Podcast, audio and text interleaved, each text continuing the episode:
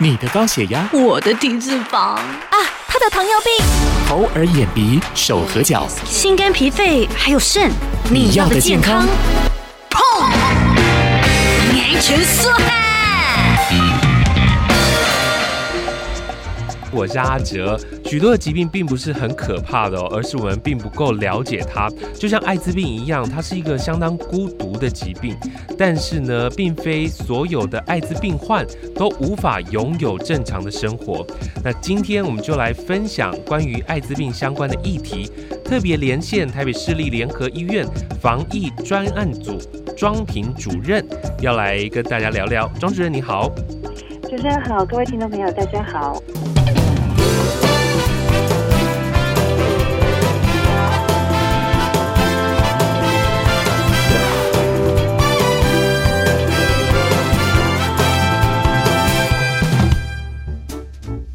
首先想请教主任哦，根据统计，目前台湾地区艾滋病的这个人口数大概是多少？哦，我们人口数一直在增加，那现在嗯，大概将近要两万八千人了。是，那就你的观察，在这几年艾滋病人口它增加，主要的原因是哪些呢？其实我们的呃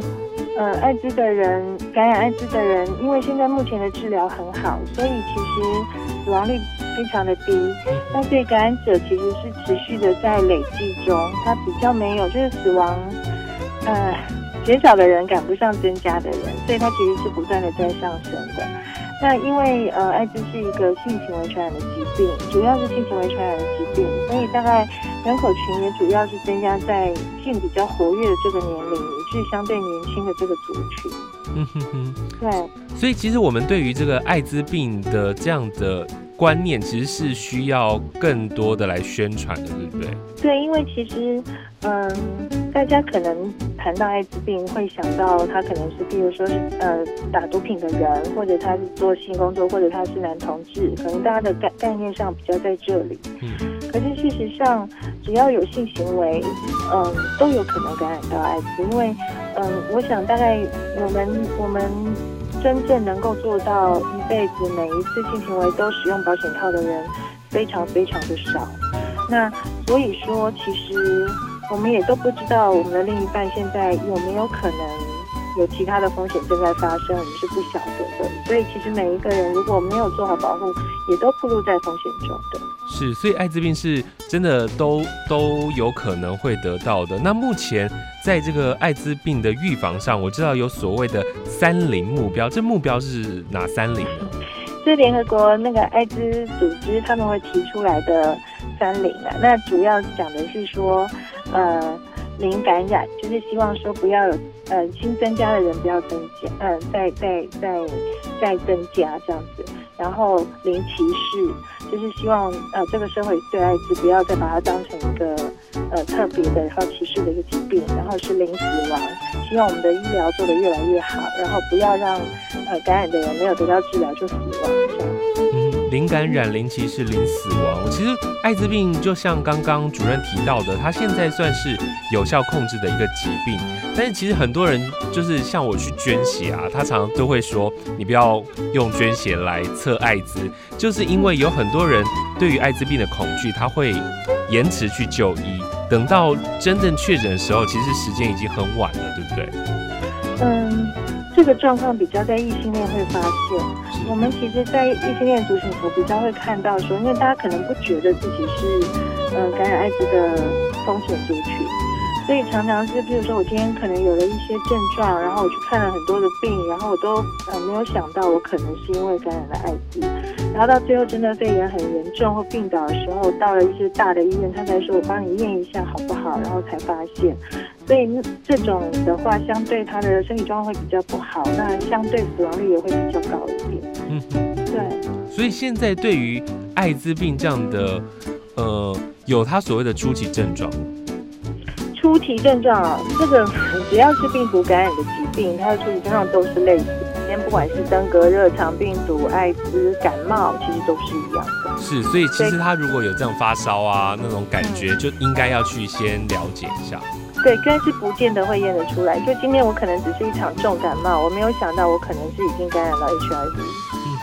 对。那现在可以控制这个艾滋病，它只要持续追踪就可以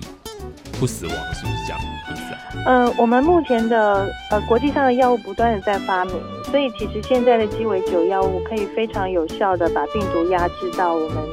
呃抽血的时候验不到病毒。那病毒量很低的状况下，它对人体的伤害就非常的少。而且在病毒量验不到的状况下，也几乎可以没有呃，可以就是传染力也变得非常的低，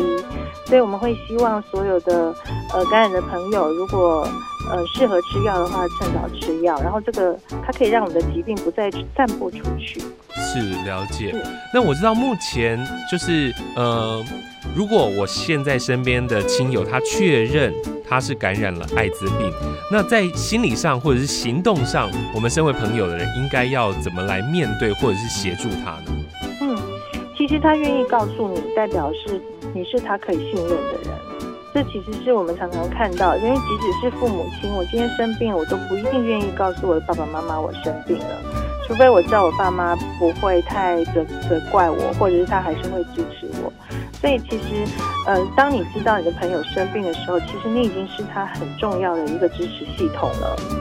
那这时候可能让他能够持续的在我们的医疗体系里头，或者是说，嗯、呃，他需要协助的时候，我们有很多的民间团体可以去协助，然后可以有一些适当的转介，然后，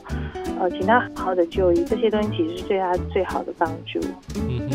嗯那我知道现在联合医院也一直有在提供一些支持的系统哦，那是不是也跟我们分享一下？那么联合医院昆明院区其实持续长期的在做艾滋病人的照顾跟关怀。那呃，除了我们原本在 Facebook 上头、脸书上面就有呃爱在昆明的这样的一个呃专业外，那另外我们也有一些的对特定族群的一些的粉丝团。包含了我们在呃同志男同志的部分，我们有开当我们同在一起的这样子一个粉丝团，然后也有社团。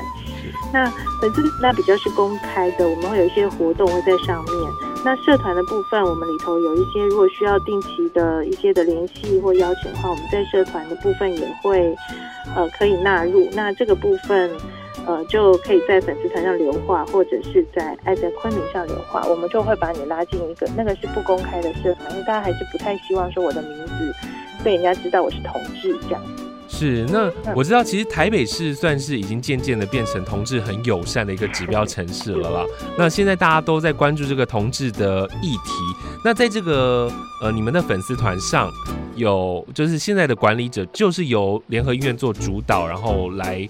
呃，给大家比较正正确，然后比较健康的一些讯息，是不是？对对对，我们陆续，其实我们目前也都在整理所有的相关的健康的资讯。我们想提供同志朋友很多健康的资讯，因为同志不是只会呃感染艾滋，大家都这么想，但同志也会感冒啊，同志也会担心一波拉啊，同志也会担心流感疫苗该不该打。我觉得这些部分我们会把后续的讯息慢慢的都由这个粉丝团去通知给我们的呃，就是帮我们按赞的朋友这样。是好，那当然也希望你们持续的努力哦，然后也让这个算是同志族群他们能够更自我提升啦，自